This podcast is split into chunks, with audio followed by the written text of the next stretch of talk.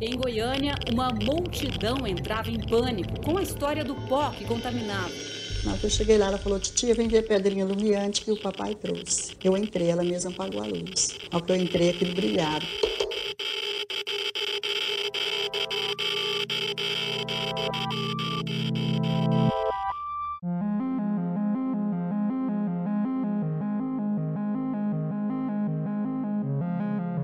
Memórias, uma série do podcast Vida de Jornalista.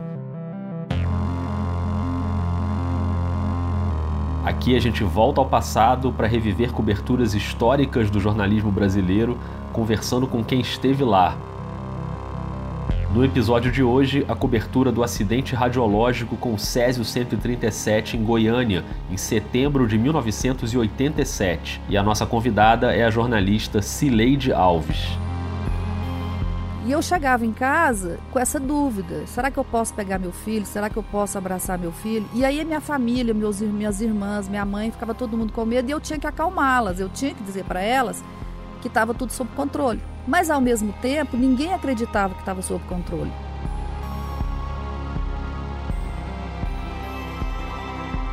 Se você assistiu a série Chernobyl da HBO, que foi um dos grandes sucessos de 2019, então você lembra bem o que aconteceu na Ucrânia em 1986.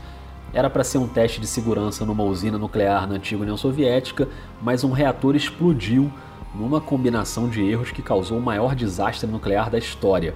Até hoje não se sabe exatamente o número de vítimas, cada órgão diz uma coisa, mas o fato é que dois funcionários morreram na noite da explosão, cerca de 30 bombeiros contaminados morreram logo nos primeiros meses, e o legado da radiação nos anos seguintes é devastador, com milhares de pessoas, por exemplo, desenvolvendo câncer. A Organização Mundial da Saúde fala em 9 mil mortos por efeito da contaminação.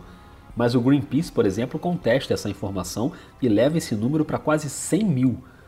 Tudo isso começou em 1986 e um ano depois, o Brasil teve a sua versão de Chernobyl.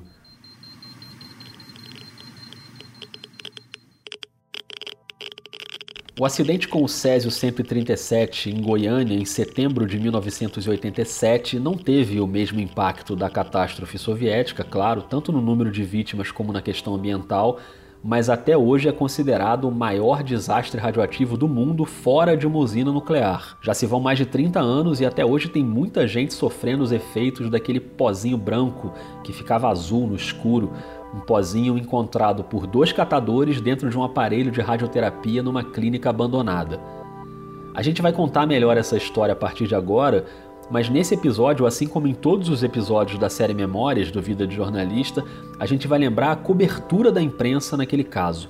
Uma cobertura quase às cegas, porque os repórteres sabiam muito pouco, as autoridades também sabiam muito pouco, não se sabia nem exatamente qual era o risco de contaminação para os próprios jornalistas. Para recordar essa cobertura e esse clima de dúvida, até de medo, né? Eu conversei com a Cileide Alves, que cobriu o caso em 87. Ela estava no início da carreira como repórter da TV Brasil Central, que era uma retransmissora da Band, depois virou afiliada da TV Cultura. E depois desse caso, a partir de 89, a Cireide foi construindo uma carreira muito respeitada no jornal O Popular, foi repórter, subeditora e editora de política, depois foi colunista, editora executiva, editora-chefe do jornal, coordenou inclusive uma cobertura muito importante no escândalo de corrupção envolvendo Carlinhos Cachoeira, que é de Goiás. Ela tem um mestrado em História e hoje ela trabalha na Rádio Sagres 730, apresenta programa, faz podcast. Aliás, falando em podcast, a Cileide esteve no Rio recentemente para a Maratona Piauí CBN de podcasts, mas a gente nem se conheceu lá. Fui entrar em contato com ela só bem depois. Então a nossa conversa para esse episódio foi pelo Skype tempo que eu não vou a Goiânia, eu já morei em Goiânia. Né? Ah, é? Eu era muito criança, assim, eu tinha seis anos, sete anos. É, a cidade mudou muito, viu? Nossa, imagina. E a Cileide estava no estúdio da rádio, então o áudio dela foi gravado lá, o que foi ótimo. E as lembranças da Cileide começam numa estrada, indo de Goiânia para Brasília, numa segunda-feira, dia 28 de setembro de 87. Ela estava indo cobrir uma reunião do governador de Goiás na época, o Henrique Santilo, só que numa parada no meio da viagem, ela ligou para a redação. Aí a pauta caiu e começou a cobertura mais marcante da vida dela. Brasília fica a 280 quilômetros de Goiânia aproximadamente. Na época não tinha telefone celular. A gente saía com a pauta e aí a gente ligava para saber, para confirmar se estava o horário da reunião, o local, esses detalhes assim que você tem que falar na redação. E eu parei em Alexânia, é o município que fica mais perto de Brasília, o município goiano mais perto de Brasília. E liguei na redação quando eles me disseram que o Santilo é, cancelou a, a, ida dele a Brasília porque tinha havido um problema em Goiânia e era um problema que eles não sabiam dizer ao certo que era, mas por conta disso ele teve que cancelar. É, isso foi de manhã, por volta de 8 horas da manhã, acho que a reunião era mais ou menos às 10, 11 horas. Eu voltei para Goiânia, só passei na redação, estava tudo normal, fui embora para casa. Nesse dia, a Miriam Tomé era jornalista da TV Anhanguera. A TV Anhanguera é a, é a transmissora da Globo aqui em Goiânia, do grupo Jaime Câmara. A Miriam estava entrevistando o secretário de Saúde de Goiás, o Antônio Faleiros. Na hora da entrevista, o Faleiros recebeu um, uma, uma, informação de que tinha um grupo de pessoas passando mal, que essas pessoas estavam com alguma contaminação, os médicos achando que, ele, que elas tinham comido qualquer coisa que tivesse feito mal para elas e que eles estavam avaliando o caso e eles entram em contato com ele e aí ele comenta com a, a repórter que ele tinha que sair porque ele tinha que resolver esse, esse assunto. Ela pergunta o que que era e ele conta, né, que era uma família que morava lá no, no setor aeroporto, era o ferro velho do Devair, né? Uhum. A Miriam foi Aí ela chegou lá, encontrou com a Gabriela, entrevistou a Gabriela, entrevistou o Devair, foi na casa do lado. O que você está sentindo hoje? Ai, não tem nem o que falar. Se, se, eu comer um quilo de sal ou um quilo de açúcar, é a mesma coisa do. Não sente gosto nenhum? Não, mas nada. Ali eu quebrar. Os dedos aqui arrebentando. O irmão dele pegou um farelinho, pôs no corpo, aí deu ferido ela queimou as pessoas. Aí só resolveu levar lá para vigilância sanitária. Levei para vigilância sanitária examinar para saber para a gente sarar logo. Isso ninguém sabia que essas pessoas estavam com, com contaminadas, né, com claro. radiação. A Cileide já citou alguns personagens que a gente vai situar direitinho, porque esse momento foi quando as autoridades e a imprensa descobriram o caso. Só que a história do acidente com o Césio, na verdade, já estava se desenvolvendo há quase três semanas. No dia 10 de setembro de 87, ou seja, 19 dias antes do início da cobertura da imprensa, dois catadores, o Roberto Alves e o Wagner Pereira, estavam procurando material dentro de uma antiga clínica, o Instituto Goiano de Radioterapia, que tinha sido desativado dois anos antes, então era um prédio abandonado. Eles encontraram ali um aparelho de radioterapia que estava ali largado no prédio e acharam que aquilo podia render algum dinheiro. Então eles levaram Ficaram três dias circulando com aquele equipamento num carrinho de mão, era uma máquina pesada, de sei lá, 200 quilos. E no dia 13, na casa do Roberto, eles finalmente conseguiram romper o cabeçote do equipamento. Ele chamava esse cabeçote de marmita. E lá dentro da marmita tinha uma cápsula onde estava armazenado o Césio 137. Essa casa aqui é a casa que foi desmanchada a pedra lá dentro dela. Eu acho que todo mundo já ouviu falar em Césio, mas não custa nada explicar o que, que é o Césio exatamente.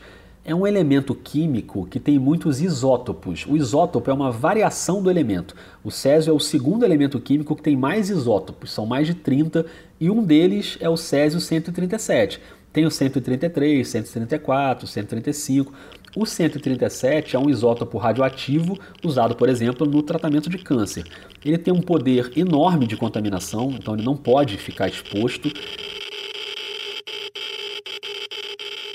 E como a cápsula estava com o lacre rompido, de tanto eles baterem ali, o Roberto e o Wagner, os catadores, no mesmo dia eles já começaram a passar mal, com náusea, vômitos, diarreia mas ali ninguém sabia de nada. O diagnóstico inicial era uma intoxicação alimentar, algo ali corriqueiro. A cápsula ficou do dia 13 até o dia 18 na casa do Roberto. Aí eles venderam a peça para o ferro velho do Devair Ferreira. E os funcionários do Devair conseguiram desmontar a peça. Foi aí que a substância ficou totalmente exposta.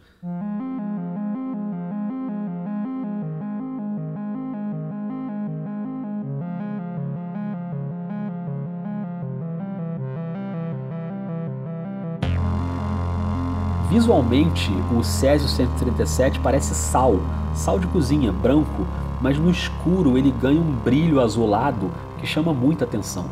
E de noite, o Devair, vendo aquele brilho esquisito ali no ferro velho, ficou encantado com aquele negócio.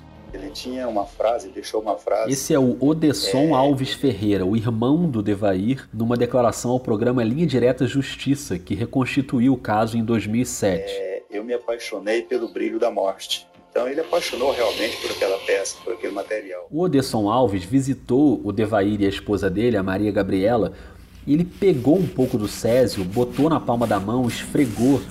E como era de dia, não teve o brilho. Então ele não se interessou muito, deixou para lá. Mesmo assim, ele ficou meses internado, criou uma deformação na mão que ele tem até hoje e teve que amputar parte de um dedo. No dia seguinte, o outro irmão do Devair, o Ivo, também foi lá ver o Césio e, pior, pediu para levar um pouco para casa. Chegou em casa de noite e mostrou para a filha, que se chamava Leide das Neves, de 6 anos. Eles botaram o pó embaixo da cama, ficou tudo iluminado no escuro. A Leide, obviamente, adorou aquilo e ela foi a vítima mais marcante daquele episódio. Ela achou o pó tão bonito, tão, uhum. ela ficou uhum. tão encantada com aquele pó que ela brincou com ele. Depois a mãe fez um lanche para ela, cozinhou um ovo. Ela pegou o ovo com a mãozinha suja do, do pó e, e aí ela comeu esse ovo, então ela foi o único caso de ingestão, né? Ela comeu o césio. A gente vai falar mais sobre a Leide, mas antes vamos voltar para o depoimento da Cileide Alves, porque naquele dia em que começou a cobertura, a cápsula do Césio tinha sido levada para ser analisada pela vigilância sanitária. E quem levou foi a Gabriela, a mulher do Devair, dono do ferro velho, a Gabriela ficou cabreira com aquele negócio de todo mundo ficar doente. A Gabriela notou que as pessoas começaram a passar mal depois que aquela peça chegou na casa dela. E aí ela chama dois outros é, catadores que trabalhavam lá com ela, esses dois trabalhavam com ela, e foi com os dois, ela mais os dois, eles pegaram um, um, ônibus na Avenida Independência e foram até a vigilância sanitária, que ficava também no setor aeroporto, e essa ela levou num saco de linhagem, uhum. aqueles sacos antigos de linhagem. E até uma foto muito bonita, que é do, do repórter Lorisvaldo de Paula, é uma foto muito bonita que é um saco de linhagem preto e branca a foto, naquela época se fazia foto preto e branca, em cima de uma cadeira, tipo uma cadeira é. de escola. E o, o Lorisvaldo de Paula já morreu, ele sofreu um acidente de trânsito depois e morreu. Mas ele contava que ele chegou, a, a peça estava lá em cima e as pessoas disseram para ele assim que ele podia abrir o saco. Mas ele disse que não sabe porque ele não abriu o saco. Ele fez a foto com o saco de linhagem fechada. E depois o, o editor de fotografia do Jornal Popular que também já morreu, o Hélio Nunes, que era um excelente fotógrafo. O Hélio, inclusive, deu uma bronca no, no Lorisvaldo, porque que o Lorisvaldo não abriu o saco, não pegou a peça, né? Nossa. O Lorisvaldo fez a foto, então nesse dia todo mundo chegou perto, todos os jornalistas, né? A Miriam é, lá do, da TV Anguera, o Lorisvaldo do, do Popular, a Laine Tomé, que era repórter do Popular, que estava com o Lorisvaldo, quer dizer, todo, todo mundo chegou perto, os funcionários da, da vigilância sanitária, porque ficou numa sala lá na, na, na entrada da, da vigilância sanitária. Então as pessoas passando mal, e aí alguém teve a ideia de chamar um físico. E tinha uhum. um físico que ele trabalhava, se não me engano, na Universidade Federal, é o, o Walter Mendes. Chamaram o Walter. E o Walter foi com um contador de Geiger. A hora que o Walter chega, o contador gira, né? A Cileide vai citar agora a CNEM, que é a Comissão Nacional de Energia Nuclear, uma agência do governo responsável por todo o programa nuclear do país a, o governo de Goiás entrou em contato com a Quinem e aí a Quinem manda do Rio para Goiânia os primeiros técnicos para avaliarem. E entre eles chegou o, o, José de Júlio Rosenthal, um físico da Quinem, que era o responsável por essa área de fiscalização né, de, de desse material de, de clínicas radiológicas. E aí, quando eles viram, que eles viram que realmente aquilo era um material radioativo, eles começam a dar as instruções para cercar, né?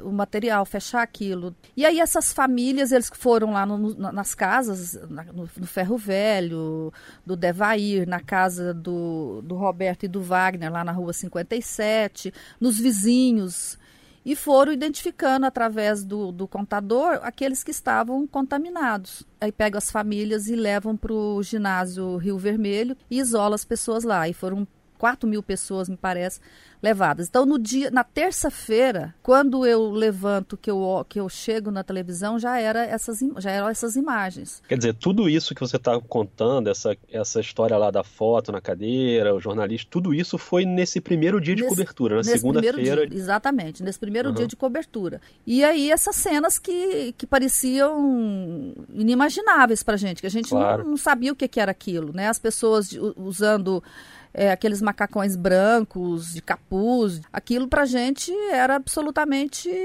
incompreensível, né? E aí, aí começamos, aí foram as histórias. E esse, eu lembro que esse dia eu cheguei de manhã na televisão, eu lembro desse dia que eu comecei a fazer a cobertura. Eu não lembro do dia que eu terminei.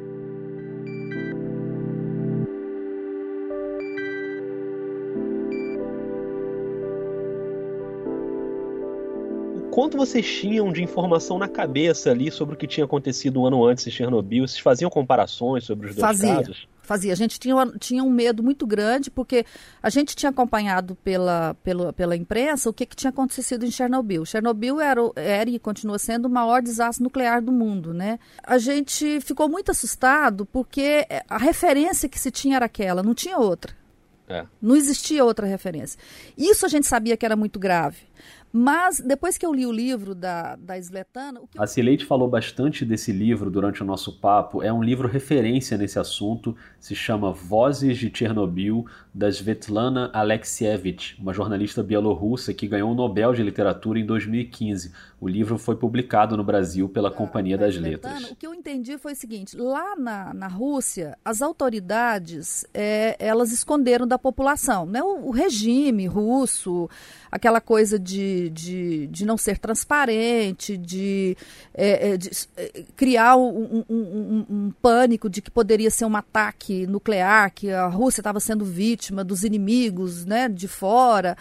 Dizer, não se confiava no governo lá por conta disso. E aqui, a gente estava saindo de um, de, um, de um, governo ditatorial, a mídia ainda não tinha, estava conquistando aquele, esse, essa nova fase do regime democrático, mas havia uma suspeita muito grande de que os governos, o governo estava mentindo para a gente.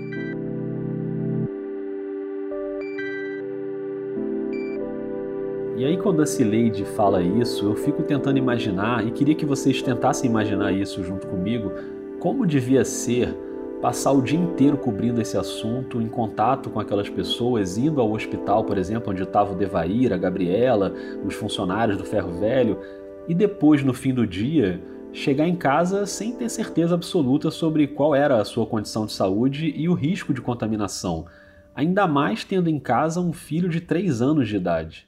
Eu me lembro que eu saía do trabalho no fim do dia, eu chegava em casa, eu ficava pensando assim, eu tinha que acalmar a minha família, porque as informações eram a boataria né, era muito grande, que estava todo mundo contaminado, que tinha ido para as árvores, que tinha caído um lençol freático, que a cidade estava toda tomando água contaminada. E começaram a surgir informações, porque uma casa ela gera lixo, pessoas que chegam não visitam uma casa, levam coisas para outra casa. Os dois rapazes que abriram a cápsula eram catadores de papel. Quantas pessoas tocaram nisso?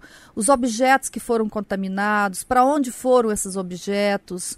Os animais que tiveram contato com esses objetos, pássaros que podem ter pousado né, nos, lugar, nos lugares contaminados. Então virou uma, uma paranoia na cidade. Por isso que eu considero que essa é a, é, foi a cobertura mais difícil que eu já fiz na minha vida, porque, em geral, você vai fazer uma cobertura, quando você começa aquilo, você não sabe o que aconteceu. Mas você vai apurando, você vai descobrindo, né? Claro. Naquela época, não, porque ninguém sabia nada de radioatividade, ninguém sabia nada de césio, ninguém sabia nada de, de, de nenhum de, de, átomo, de núcleo, de, de sabe? Ninguém, ninguém sabia de física. E os próprios físicos daqui não tinham experiência nisso. Ninguém tinha. Havia um sentimento naquele momento de, de rejeição, de preconceito, e a gente tinha o, o cuidado de não transparecer isso, né? Que as coisas eram muito graves. Ao mesmo tempo, a gente sabia que tinha alguns, alguns cuidados que você tinha que tomar. Então, para entrar nas áreas contaminadas, a gente só entrava se usasse a roupa especial, que era aqueles macacões, era de um, de um tecido que depois, é, um plástico fino assim, que você usava aquilo com botas e, e, e máscara, né? Aí nas áreas contaminadas a gente entrava assim. Mas Você até guardou um, não foi? Eu guardei, já vi uma foto sua. Com... Guardei. Esse é um, é um, era um macacão, tinha um de tecido, que esse era só os técnicos que usavam. O que a gente usava eram descartáveis. Eu fazia uma coisa que eu ouvia, que a gente fazia a matéria, que era recomendado para as pessoas que tinham contaminação leve. Eu tomava banho e depois eu me enxaguava com vinagre. Água com vinagre. Uhum. Que era uma forma de descontaminação dessas pequenas doses, né? Então eu cheguei a fazer isso várias vezes, assim, várias vezes. E eu chegava em casa com essa dúvida: será que eu posso pegar meu filho? Será que eu posso abraçar meu filho? E aí a minha família, meus, minhas irmãs, minha mãe, ficava todo mundo com medo e eu tinha que acalmá-las, eu tinha que dizer para elas que estava tudo sob controle. Mas ao mesmo tempo, ninguém acreditava que estava sob controle crianças não conseguiam entender por que tantas medições por dia ou tantos banhos, com sabão e vinagre que ajudam na descontaminação. Quer voltar para casa? Tá com saudade do resto da família? Oh, não chora. E tanto não estava sob controle que o pânico tomou conta de Goiânia e criou umas cenas impressionantes, como as filas gigantescas no Estádio Olímpico, que recebeu mais de 112 mil pessoas para que a Kinem pudesse monitorar os níveis de radioatividade usando aquele medidor em cada uma das pessoas para ver quem estava contaminado ou não. Como as pessoas foram levadas lá para o ginásio Rio Vermelho, que era no setor aeroporto, e do lado tinha esse, esse estádio de futebol, porque são bairros populosos. Nós estamos falando do setor aeroporto, que é ao lado do centro, que é na zona central de Goiânia. Então você imagina o tanto de gente que mora nessa região. E aí as, todas as pessoas que moravam nessas imediações, naquele primeiro momento do pânico, elas achavam que elas estariam contaminadas, porque tem um tio que vizinho que foi lá, né? E por aí vai, porque tinha muitas histórias, por exemplo, é, tinha um garçom que morava lá do lado que ele ganhou uma pedrinha, pôs a pedrinha no papel, pôs no bolso, foi para casa. Ele era garçom do Palácio das Esmeraldas. Depois ele foi trabalhar no Palácio das Esmeraldas. Então você encontrava muitas histórias como essas. O contato que eu tive foi a distância de 3 metros. Eu vi na televisão que o, o negócio é grave, tentando ser internada, porque minhas vistas estão tá doendo bastante. Esse olho meu aqui está ardendo demais, minhas veias baixou, eu estou sentindo mal. E criou pânico. E aí claro. as pessoas das, das, imediações ali todas do setor aeroporto, bairro popular, centro, é. centenas de milhares de pessoas lá é, em pânico, com medo de estarem com algum tipo de contaminação. Desses 112 mil moradores monitorados, 271 estavam contaminados, muitos tinham rastros do césio na roupa, no sapato e vários tiveram contaminação interna no organismo. No dia 1 de outubro, era o terceiro, quarto dia de cobertura, 14 pessoas que estavam em estado mais grave foram transferidas para o Rio de Janeiro e internadas no Hospital Naval Marcílio Dias quatro dessas pessoas morreram. Foram as únicas mortes naquele período com ligação direta, imediata com o caso, porque mais de 100 pessoas morreram nos anos seguintes por causa da contaminação, com câncer ou com outros problemas de saúde. Por exemplo, o Devair, o dono do ferro velho. E eu amava a pedra. Assim, tomar cerveja no copo em cima daquela pedra. Nós convivemos junto, eu essa pedra oito dias. Ele teve muito contato com a substância e recebeu muita radiação, mas ele não morreu imediatamente só que ele sofreu muitos efeitos, perdeu todo o cabelo, teve problemas em vários órgãos internos, contraiu um câncer.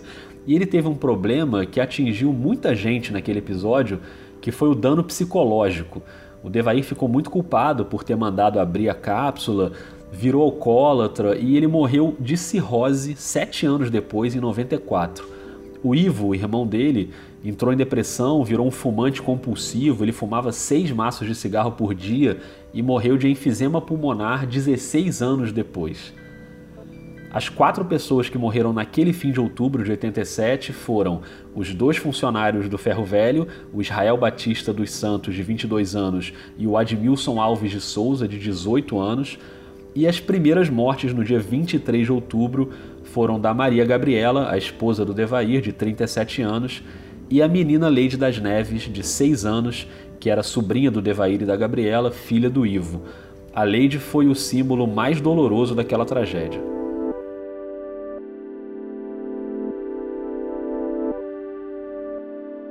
A coisa que me impressiona muito, que eu nunca esqueço, é da mãe da, da Leide, a Lourdes. Tem uma foto da Leide, que é a foto mais conhecida, aquela com um bichinho, parece, um brinquedinho assim, que é a única foto da Lady que tem. Todo mundo que vai contar da, da, do, desse acidente ilustra com essa mesma foto. E a mãe da Lady me disse assim que quando é, fecharam a casa dela, né, falaram que ela tinha que sair da casa, que estava interditada, eles não deixaram ela pegar nada, absolutamente nada. Ela pegou escondido essa foto da Lady, porque ela não, não podia ficar sem nada. Na hora que eu cheguei lá, ela falou: Titia, vem ver a pedrinha lumiante que o papai trouxe. Essa voz é da Odete, tia da Leide e cunhada do Ivo, em entrevista à Globo. Eu entrei, ela mesma apagou a luz. Ao que eu entrei, aquilo brilhava. A Odete também tem marcas do Césio até hoje, na mão e no pescoço. Aí ele falou assim: vou fazer a Odete ficar bonita. Aqui somente o papel que ele trouxe, ele passou no meu pescoço. Passou. É isso que ficou na carne viva. A vida dessas famílias todas, elas foram transformadas por algo invisível. Então, assim, uma coisa que, que não me sai da cabeça é, são essas pessoas, a imagem delas, né? E aí tem um depoimento de uma mulher no livro do de Chernobyl que ela fala assim que ela acorda de manhã é, e, e, olha assim, estava bonito o, o pomar dela, assim, muito bonito a horta, aliás, a horta bonita, tomates, pepinos e dois cantos assim tinha uma coisa azul, completamente azul, muito bonito, era o Césio. Nossa. Lá eles não sabiam.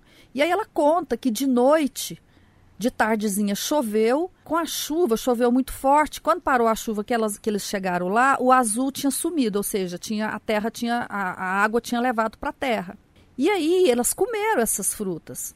É o caso da Leide aqui. Quer dizer, ela se é. encantou é. pelo azul, ela achou bonito, ela pegou o ovo, ela brincou com esse azul, ela era fosforescente, ela punha no escuro, entrava debaixo da cama com, com a mãozinha é, e apagava suja, a luz e quarto. apagava a luz para ver aquilo, né? Então assim era, era, muito bonito. Da mesma forma em Chernobyl era bonito, não, não tinha não tinha destruição. A, a, a imagem que a gente tem da coisa que faz mal é a coisa que destrói, né? O belo não. As mortes ainda tiveram uma dose extra de tristeza no enterro da Lady e da Gabriela, porque os moradores, naquele tumulto de desinformação, ninguém sabia direito o que estava acontecendo, o que podia acontecer, ninguém queria que elas fossem enterradas ali. Por mais que o caixão fosse de chumbo, lacrado, mas muita gente tinha medo de contaminação na área e a reação foi um espetáculo surreal. Olha, eu acho que esse foi um dos dias mais difíceis da minha, mais tristes, mais tristes, assim. Com certeza eu não me lembro de nada tão triste. Os corpos chegaram no, no, no, aeroporto de Goiânia. Só os caixões já é muito triste, assim, porque são caixões muito grandes, que são caixões de chumbo, né? Eles são muito pesados, então precisa de, de guindaste para tirá-los, né? Porque todo aquele processo que já é muito triste. E aí o, o cortejo foi do aeroporto até o cemitério. Deve dar Sim. aí, sei lá, uns 15 quilômetros, 10 quilômetros de distância. E no caminho, chegando no bairro onde fica o cemitério, já havia manifestação dos moradores. E tinha um vereador na época aqui em Goiânia, ele se chama José Nelto, ele era vereador representante da, da região, e esses políticos populistas que você fica ao lado do povo, né? E não uhum. mede as consequências. E o povo já tinha dito que não aceitaria que elas fossem enterradas lá. E aí, assim, uma imagem que não me sai da cabeça.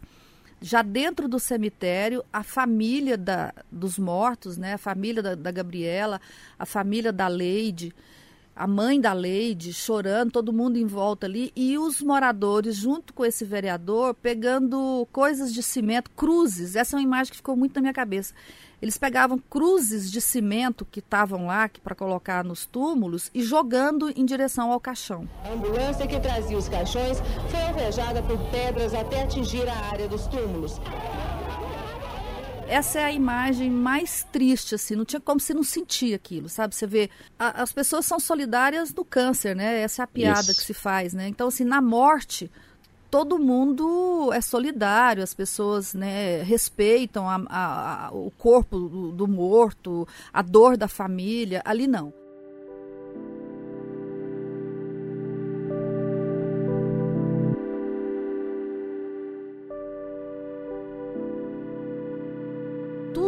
Estava nas casas teve que ser enterrado. E aquilo foi colocado em containers, né? Os containers foram levados lá para essa área de Abadia de Goiás. Abadia hoje é um município, mas na época era distrito de Goiânia ainda. E aí teve que fazer em segredo. O governo tinha que escolher uma área, mas não podia contar, porque ninguém queria aquele lixo. Claro. Ninguém queria. E aí eu me lembro que é, a imprensa foi convidada para ir na coletiva na prefeitura de Goiânia às três horas da tarde que o, que o prefeito ia anunciar a área. Tinha um produtor da Rede Globo que estava aqui, ele conseguiu com uma fonte dele o nome do lugar. E aí uhum. nós chegamos lá na, lá na prefeitura, o prefeito falou, não vou falar para vocês, porque ele não queria que ninguém ficasse sabendo antes para não ter problema. Nós vamos todos juntos para o local onde vai ser o, o, o, o depósito. Aí saímos em comboio, a imprensa toda, com a polícia, o prefeito. Esse produtor da Rede Globo descobriu e chegou lá antes. Chegou lá antes e contou. Hora que o comboio chegou, já tinha uma manifestação lá. A última lembrança, engraçado isso, que eu tenho do, de cobertura do acidente com o Césio, porque me marcou, é, já foi de 88 eu me lembro que eu fui lá para o depósito de, de, rejeitos radioativos em Abadia, fiz uma reportagem lá, andei no meio dos daqueles é, containers, né, onde estavam o, o, lixo radioativo. E à tarde eu tinha uma consulta médica e à tarde eu, fiquei sabendo que eu estava grávida. E aí eu me lembro, nesse dia eu me lembro de ficar preocupada. E aí eu procurei a Kinem, que ela tinha montado um escritório lá na rua 57, ao lado da casa onde foi aberta a cápsula. E aí, pela primeira vez, eu fiz um, um exame de corpo inteiro desses para saber se você está contaminada.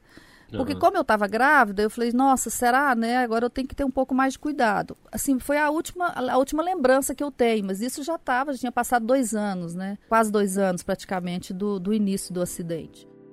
É estranho imaginar esse depósito imenso em Abadia com mais de 13 toneladas de lixo atômico. Para vocês terem uma ideia do tamanho, são 1.200 caixas e 2.900 tambores com material. Isso tudo foi colocado dentro de 14 grandes containers totalmente lacrados. É uma montanha artificial revestida com uma parede de concreto e chumbo com um metro de espessura.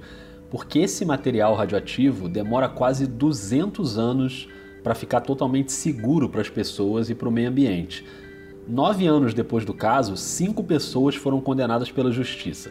Três médicos que eram responsáveis pela clínica desativada, o Carlos Bezerril, o Orlando Teixeira e a Criseide Dourado, e o físico Flamarion Goulart, que era consultor da clínica. Esses quatro tiveram a sentença de três anos e dois meses em regime aberto, mas no ano seguinte a pena foi convertida em serviços comunitários. O quinto condenado foi o dono do prédio, o Amaurilo Monteiro de Oliveira, que pegou um ano e dois meses, mas depois conseguiu suspender a pena. Em 1998, as cinco penas foram extintas. Numa reportagem do Fantástico em 2017, quando o caso fez 30 anos, o repórter Álvaro Pereira Júnior entrevistou o físico Flamarion Goulart e ele deu uma versão diferente do que se sabia. O senhor sabia que aquele equipamento estava largado lá? E se eu disser para você que não estava largado lá? Então, gostaria muito de saber como é que estava. Pois é, aquele equipamento na realidade não estava largado lá. Aquele equipamento, ele quando foi desmontado a clínica, aquele cabeçote foi lacrado e foi transferido para o Hospital Araújo Jorge, no bunker do, do, do, do acelerador que ia ser montado aqui. Só para eu entender, doutor Flamarinho. Então o que o senhor está me dizendo é, por alguma razão esse equipamento foi trazido para um local protegido aqui do hospital. Exato. E acabou voltando para a clínica. Acabou voltando para a clínica. Isso não sabe explicar por quê? Não, não sei.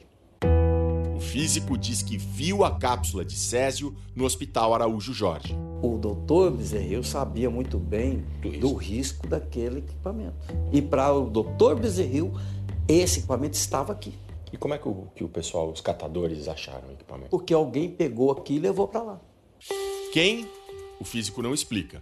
Não sei quem e como levaram. Mas que isso aconteceu, aconteceu. Como os outros envolvidos negaram essa informação ou não se pronunciaram, nada mudou de lá para cá. E o caso prescreveu em 2005. Até hoje, o Odesson Alves Ferreira, o irmão do Devair, aquele que esfregou o pó na palma da mão, lembra? Ele é presidente da Associação de Vítimas do Césio. O acidente com o Césio não pode cair no esquecimento. A sociedade precisa sempre estar lembrando disso, que é para evitar que outros aconteçam. Quem participou daquela cobertura também não esquece, e a Cileide Alves, que ajudou a gente a lembrar e a entender melhor todo esse caso, ela não só guarda lições daquela época, como espera que o país aprenda com aquilo e não repita esses erros. Olha, eu acho que essa cobertura me fez pensar em muitas questões. Primeiro, na responsabilidade que a gente tem com aquilo que divulga. Eu chegava no fim do dia, eu ficava eh, muito preocupada de como que as pessoas iam receber aquilo, como é que as pessoas iam perceber aquilo. E segunda coisa que me, me fez pensar muito é a certeza de, da apuração. Acho que foi aí que eu aprendi que a apuração ela é fundamental porque a gente estava no meio de, teoricamente, das pessoas mais preparadas para dar aquelas informações, que eram médicos, que eram físicos nucleares, gente de toda parte, vinha gente do mundo todo para cá, eu todo dia cobria, físico da Inglaterra, físico da Alemanha, físico do, do Chernobyl, russos, mas assim, cada um tinha uma opinião. Né? O que a gente tinha, na realidade, era mais opinião do que informação. Eu acho que foi ali que eu aprendi, na, na, ali na prática, né? o que, que é, é, a responsabilidade que não é de você checar e saber como divulgar a informação, porque muitas vezes você até checa, mas divulga de qualquer jeito, né?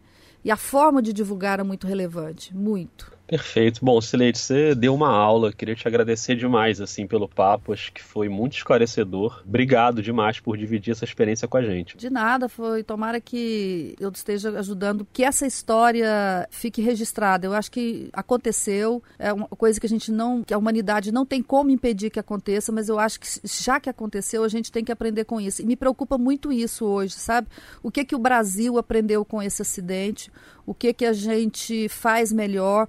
O que, que a gente faz por essas vítimas aqui. Eu percebi muito no, lendo o livro, esse livro que eu falei, As Vozes de Chernobyl, que as pessoas depois que passam, elas se sentem abandonadas e sós, porque o tempo passa, cada um vai cuidar das suas vidas e elas não, elas não têm como se dissociar disso e mudar a vida delas, elas ficam para sempre. A vida delas é muito incerta, porque você vai conversar com elas, todas elas têm um, uma reclamação de algum tipo de doença na família, depressão, é, algum tipo de câncer, cada um tem uma história de que morreu um parente de câncer, o setor público, as autoridades, a academia, a sociedade de um modo geral não soube como cuidar dessas pessoas, sabe assim, eu acho que é o que é pior. Até hoje a gente vê, eventualmente tem um, uma contenção de custos e a gente descobre que falta remédio que a Fundação Leide das Neves, que depois, eu acho que hoje mudou o nome, não me lembro mais, mas que, a, que não tem recursos, que a, a, aposentadoria foi cortada, ainda tem, ainda tem trabalhadores reivindicando na justiça, né? Eu acho que a gente não aprendeu a cuidar das pessoas. É isso que me preocupa. E, e, quando eu conto essa história, eu espero que mais pessoas ouçam isso, que a gente aprenda a é, é, se preocupar com, a, com essas pessoas.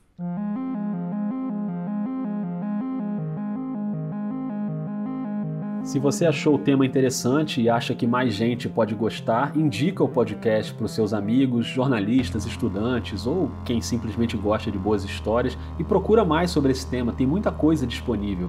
A matéria do Álvaro Pereira Júnior, por exemplo, está no Globoplay. Tem muita coisa no YouTube, documentários, vídeos, reportagens da TV Anhanguera, tem umas reportagens bem longas, completas, reportagem do G1, da imprensa goiana, inclusive depoimentos de jornalistas que viveram essa cobertura uma cobertura incomum, cheia de receios e cheia de dúvidas.